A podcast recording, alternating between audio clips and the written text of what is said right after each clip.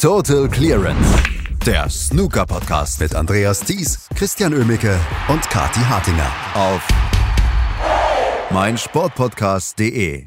Das Finale der Scottish Open wird eine rein englische Angelegenheit. Joe O'Connor und Gary Wilson heißen die Finalisten bei den Scottish Open in Edinburgh. Und darüber müssen wir reden, denn es ist einfach ein fantastisches Line-up und es ist auf sehr, sehr dramatische bzw. hochklassige Weise zustande gekommen. Und das werden wir heute tun hier bei Total Clearance am Sonntag. Mein Name ist Christian Ömicke und ich begrüße Kathi Hartinger bei mir. Hallo Kathi.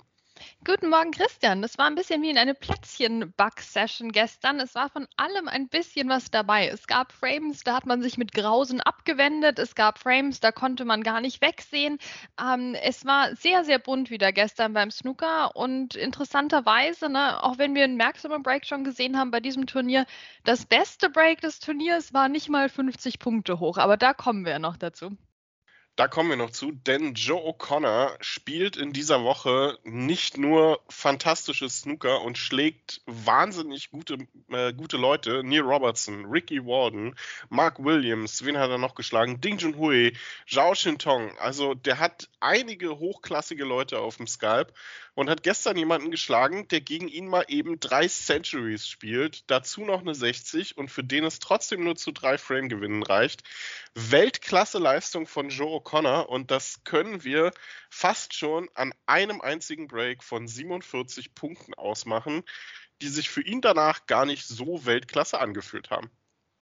Ja, ist schon interessant, oder? Joe Connor, der ist gar nicht so sicher bezüglich seiner Leistung. Vor allem meint er, im Training läuft es gar nicht so überragend. Bei ihm, also der hat auch, finde ich, am Tisch gar nicht so die Aura von jemandem, der denkt, mich kann keiner schlagen, sondern der hat die Aura von jemandem, der wahnsinnig konzentriert ist und definitiv keine Fehler machen will. Ähm, und das hat ihn bis jetzt ins Finale getragen bei diesem Ranglistenturnier und das bei dieser Auslosung.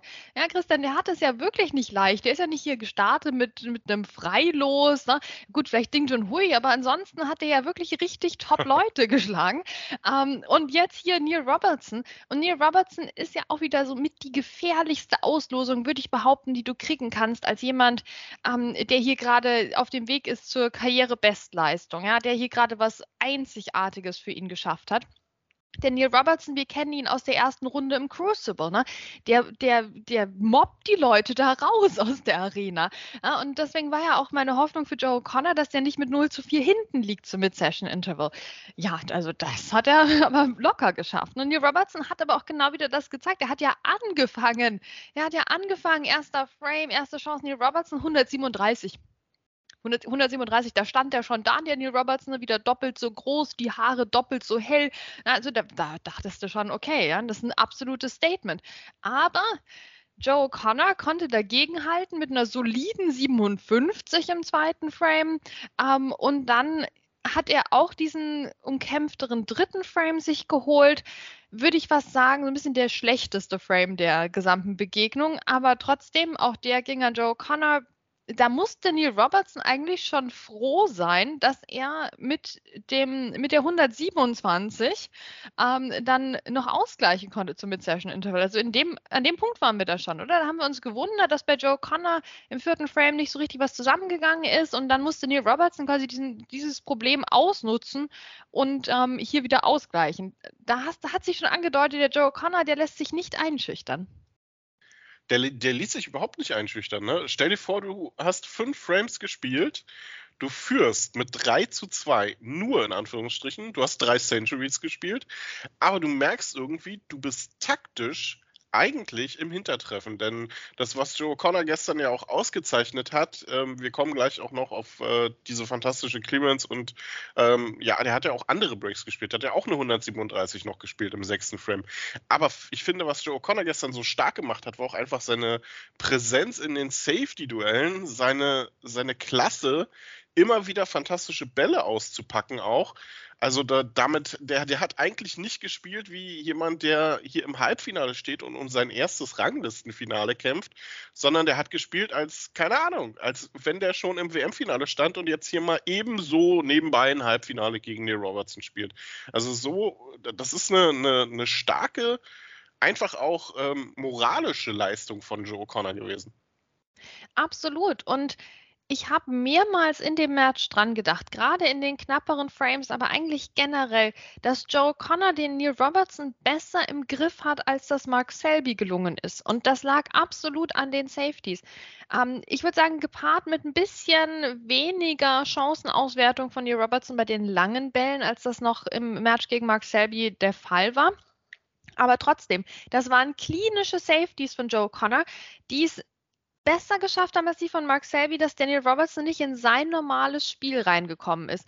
Also das war sehr aufgeweckt, was er da gespielt hat. Du kannst ja eigentlich eben gegen Neil Robertson nicht eine normale, sehr gute Safety spielen, sondern das muss schon eine Neil Robertson Versicherungs-Safety sein.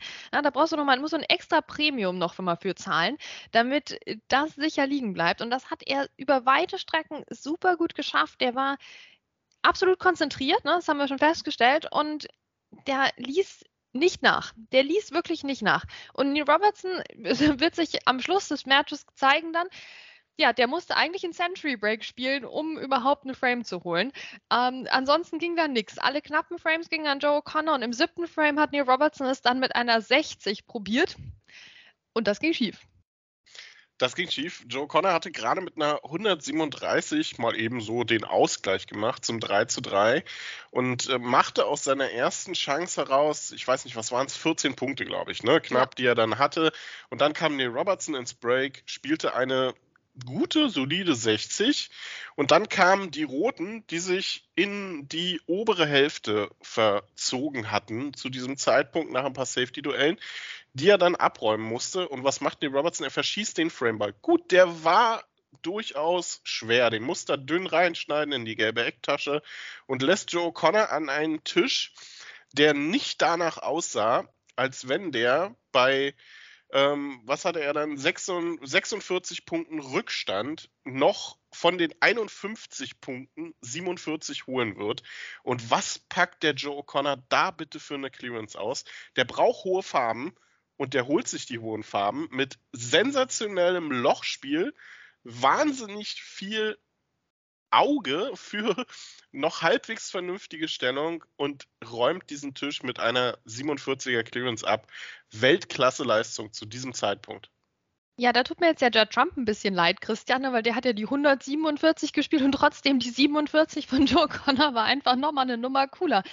Eieiei. Also Neil Robertson hat mir zu dem Zeitpunkt so ein bisschen leid getan, weil klar, du hast den Frameball verschossen, das sollte dir nicht passieren als Neil Robertson, aber du weißt ja eigentlich, also von allen Framebällen, die du so verschießen kannst, war ja das ja noch der beste eigentlich, weil es lag ja alles quasi unmöglich da und vor allem unmöglich jetzt in Kombination mit diesen hohen Farben. Na, da irgendwo oben an der Bande hinter den kleinen, also ich bitte dich, Christian, da hast du überhaupt keine Lust, normalerweise an den Tisch zu kommen. Ronnie O'Sullivan, ne, der wäre da niemals an den Tisch gekommen. Sam Craigie wäre schon aus der Arena raus quasi. Ähm, und hier Joe O'Connor, der, der stellt sich dahin, der nimmt sich dem Ganzen an und spielt sich da durch und zwar war mit Bällen, das war so la Judd Trump, wenn der Frame schon gewonnen ist bei einer Exhibition. Ja, über den ganzen Tisch quer hin und her, weil er braucht ja diese hohen Farben und alles und dann ging es noch fast schief. Eine Stellung auf Grün war nicht perfekt. Dann musste er quasi nochmal hier kämpfen und nochmal rum. Und dann hat er tatsächlich alle Farben abgeräumt. Ja, ich habe fast noch ein bisschen gezittert bei der letzten schwarzen, weil das passiert ja auch leider relativ häufig, oder? Dass, dass jemand so eine tolle Aufholjagd macht, aber dann leider den letzten Schritt nicht geht mit, mit schwarz. Aber auch das hat funktioniert bei Joe Connor, weil der Mann einfach keine Fehler gemacht hat. Puh, das war ein Break zum Zittern, das war ein Break zum, zum Träumen. Ich würde sagen, das ist ein Break, was man sich in der Wiederholung anschaut, am besten, wenn man weiß, dass alles gut geklappt hat. Ähm, dann ist es reine Snookerkunst und danach sah Neil Robertson etwas besorgt aus und das völlig zu Recht, denn Neil Robertson sollte sich keinen weiteren Frame mehr holen. Ähm, der achte Frame auch wieder umkämpft, ging an Joe Connor und dann im neunten Frame erste Chance Joe Connor 71 Punkte. Frame beendet. 6 zu 3 gegen Neil Robertson. 6 zu 3 gegen Neil Robertson. Und wie gesagt, er hat was, was für ein Line-Up der geschlagen hat. Zhao Tong, Ding Junhui, Mark Williams, Ricky Warden und jetzt Neil Robertson. Und im Finale wird dann Gary Wilson warten. Über das Match sprechen wir gleich. Aber wir müssen auch kurz noch Joe O'Connor einfach würdigen.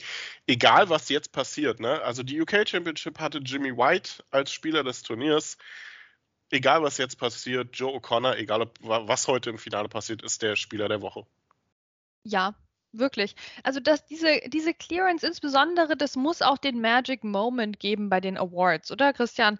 Also ich hoffe, dass da jetzt nicht irgendjemand wieder aus der Ecke rausgezogen wird, der dann das Shootout gewinnt oder so. Auch wenn das Shootout das wichtigste Ranking-Event der ganzen Saison ist. Ich hoffe, dass dieser Moment wirklich jetzt überdauert ähm, bis in die Jahresrückblicke, bis zum Magic Moment der Saison, weil also das auszupacken an der Stelle im Match gegen den Neil Robertson mit seinen 105% Lochquote, Uiuiui, Joe Connor, da kann man echt nur den Hut vorziehen, die Nikolausmütze, alles, was man gerade zur Hand hat. Ähm, jetzt ist halt das Problem, dass das nächste Match nach dem Halbfinale, wenn du es gewonnen hast, ist halt das Finale. Das ist schon nochmal eine andere Nummer, ne? Da steht die Trophäe schon da. Ja, da werden vorher die Fotos gemacht. Da musst du noch gucken, wie, wie du so aussiehst und wie du deine Schokoladenseite da präsentierst. Ja, das ist schon nochmal ein anderer Druck und Gary Wilson, ne, der kennt das halt schon ein bisschen. Aber trotzdem, Joe Connor hat sich von nichts beeindrucken lassen diese Woche. Hoffentlich auch nicht von der Finalsituation. Wir werden es sehen. Sein Gegner auf jeden Fall Gary Wilson. Und gestern Nachmittag, muss ich sagen, hätte ich nicht gedacht, dass wir heute eher drei Viertel des Podcasts mit dem zweiten Halbfinale verbringen ähm, und nicht mit dem ersten. Denn das war ein richtig tolles, launiges Halbfinalduell, was sich da Tapcha und, und Gary Wilson geliefert haben.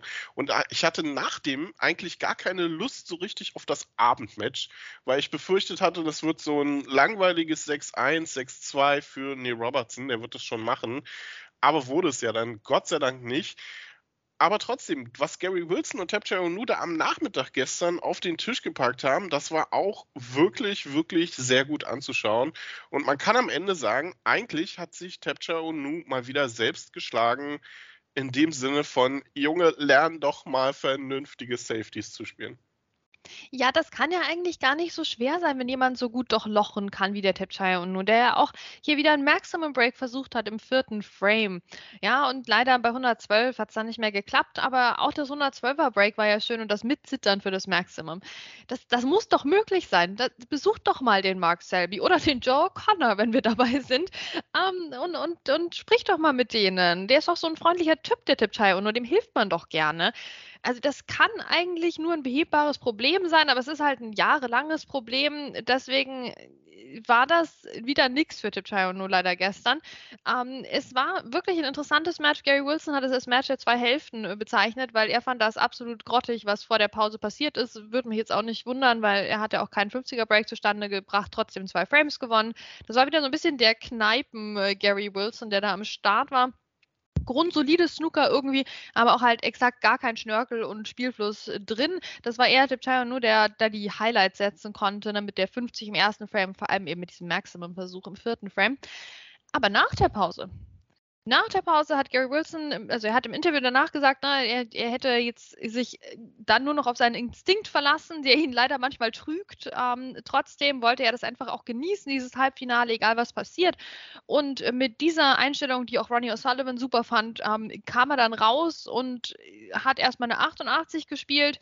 Ähm, Tiptoe nur konnte zurückschlagen, ne, dann wurde es richtig launig als Schlag Schlagabtausch. Gary Wilson damit zwei Centuries in Folge. Und das war kein Kneipen Gary Wilson, Christian, das war ein Glamour Gary, Gary Wilson von der, von der Gala war das. Ähm, der hat mit 17,7 äh, Sekunden Stoßzeit im Durchschnitt das Match nach Hause gebracht. Das waren fantastische Century Breaks, die er gespielt hat. Im neunten Frame dann 64 aus der ersten Chance. Ja, Tip Chirano dann mit 68 aus der ersten Chance, hat den Frame dann nochmal sich gesichert. Aber danach Gary Wilson, okay, ich muss also wieder einen Century Break spielen, damit der Tip Chirano mir den Frame nicht mehr stiehlt. Kein Problem, 115 und Deckel drauf, 6 zu 4 Gary Wilson. Also dieser Parade Gary Wilson aus der zweiten Matchhälfte hat mir schon sehr, sehr gut gefallen. Und und das zeigt auch wieder, was die Jungs und Mädels drauf haben einfach. Und wenn die mal in den Groove kommen, dann läuft das und dann kommen die Breaks am en masse dann und das war eine schöne Wandlung des Gary Wilsons innerhalb dieses Matches. Also, äh, es ist schon kurios, ne? Gegen Calvin Wilson lief es ja eigentlich ähnlich für Gary Wilson. Die erste Matchhälfte zum Vergessen liegt 1-3 hinten und der kommt aus dem Mid-Session-Interval wie ein komplett anderer Spieler. Gestern gegen Tetchero Nu genau das Gleiche. Also, ich glaube, Joe O'Connors größte Chance ist heute, einfach mal dem Gary Wilson ins Mid-Session-Interval zu folgen und egal was der trinkt, der sollte das Gleiche nehmen. Das finde find ich einen guten Ratschlag, Christian. Das sind die Sachen, die man hören muss vor seinem ersten Weltranglistenfinale. Folgt dem anderen. ähm, ja, also related kann ich sagen, vielleicht ist es auch nicht schlecht, wenn der Joe Connor das 4-0 schafft gegen Gary Wilson vom Mid-Session Interval. Oder wenn wir einfach das Mid-Session Interval abschaffen auch eine Möglichkeit. Wir sind ja gerne dabei, im Moment Spielregeln willkürlich zu ändern. Aber Joe Connor, man merkt schon, der ist mit allen Wassern gewaschen. Wir denken auch an das Match zurück gegen Ricky Warden, wo diese eine rote dann, die so auf der Taschenkante lag, wo die plötzlich gefallen ist nach, nach fünf Sekunden und, und dann noch drei Spielstöße. Na, plötzlich fiel das Ding doch noch runter. Also in einem Match mit Joe Connor können schon auch übersinnliche Dinge passieren. Da muss sich der Gary Wilson warm anziehen der muss sich warm anziehen. Und ähm, ja, wie wäre es einfach, wir, wir ändern vor dem Match jetzt einfach die Distanz auf Best of äh, 11 und wenn es dann nach der ersten Session noch nicht entschieden ist, ändern wir es einfach zurück auf Best of 17. Das macht man doch jetzt gerne mal so im Snooker. Ähm, egal, ich habe schon wieder schlechte Laune, denn ich habe gerade den Fehler gemacht und habe mir mal so durchgelesen, was die internationale Snooker-Community von dem Finale hält und ich habe schon wieder schlechte Laune. Weißt du, ähm, da sind man nicht die, die Top-Akteure im Match. Wir werden heute einen, einen, einen, einen erstmaligen Weltranglistensieger erleben und es gibt schon wieder Beschwerden, ja, ach, ich werde es nicht gucken, ist ja, was ist denn da? Kein Ronnie, kein Mark, kein Neil. Also, ich meine, man kann es den Leuten nicht recht machen, oder? Also, ich freue mich auf dieses Match heute, weil egal wer von den beiden gewinnt, es trifft nicht den Falschen. Und äh, ja, also, ich weiß nicht, was die Leute haben, aber über so ein Line-Up muss man sich doch jetzt nicht beschweren. Nee, wirklich nicht. Wirklich nicht, Christian. Und das ist ja auch ein gutes Zeichen wieder fürs Tempodrom, ja. Das wird ein Top-Finale und die beiden sind ja wirklich nicht jetzt irgendwie in Holzfäller-Manier mit einem High-Break von drei Punkten oder so ins Finale gekommen. Ich würde mir auch gerne mal anschauen, wie das klappen soll überhaupt. Ja, aber die sind ja hier mit Gala-Vorstellungen eingezogen. Die haben ja die ganzen Leute rausgehauen, die alle gerne im Finale gesehen hätten aus dieser Fangruppe. Ja, das muss man doch auch mal anerkennen. Das sind doch beste Voraussetzungen. Was willst du denn? Na klar sind die beiden dann bestimmt ein bisschen nervös und die ersten vier Frames wären vielleicht nicht die besten vier Frames der Saison. Aber dann sehen wir doch hier, was Gary Wilson für Century Breaks spielen kann, Joe Connor auch und was der für Safeties drauf hat. Na, und dann kommt eben manchmal auch nach 17 Minuten das Re-Rack, wie gestern bei Joe Connor gegen Neil Robertson. Aber dazwischen, dazwischen kommt doch wunderbares Snooker und Snooker besteht ja auch aus beiden Komponenten, aus dem taktischen Spiel und dem Lochspiel und beide Finalisten haben beides doch gezeigt die ganze Woche. Aber wir können die Leute eh nicht überzeugen, die müssten sich heute am Tisch überzeugen lassen. Wenn sie nicht mehr hingucken, dann kann ihnen auch keiner mehr helfen. Absolut nicht. Ähm, Best of 17, also wer als erstes neun Frames holt, der wird erstmals eine Weltranglistentrophäe gewinnen, egal wer von beiden. Ich gönne es beiden. Joe Connor gegen Gary Wilson. Ab 14 Uhr gibt es die ersten acht Frames, ab 20 Uhr dann maximal neun weitere. Und beide haben sehr gute Chancen, bei der Players Championship dabei zu sein, egal wann der Cut-Off dafür ist. Und wir werden morgen über dieses Finale natürlich auch sprechen, hier bei Total Clemens auf meinsportpodcast.de. Danke euch fürs Zuhören, danke an Kati und viel Spaß mit einem fantastischen Finale hoffentlich heute in Edinburgh. Total Clearance, der Snooker-Podcast mit Andreas Thies und Christian Oemicke auf meinsportpodcast.de. Wie baut man eine harmonische Beziehung zu seinem Hund auf? Puh, gar nicht so leicht. Und deshalb frage ich nach, wie es anderen Hundeeltern gelingt, beziehungsweise wie die daran arbeiten. Bei Iswas Dog reden wir dann drüber. Alle 14 Tage neu mit mir, Malte Asmus und unserer Expertin für eine harmonische Mensch-Hund-Beziehung, Melanie Lippisch. Ist was, Dog? Mit Malte Asmus. Überall, wo es Podcasts gibt.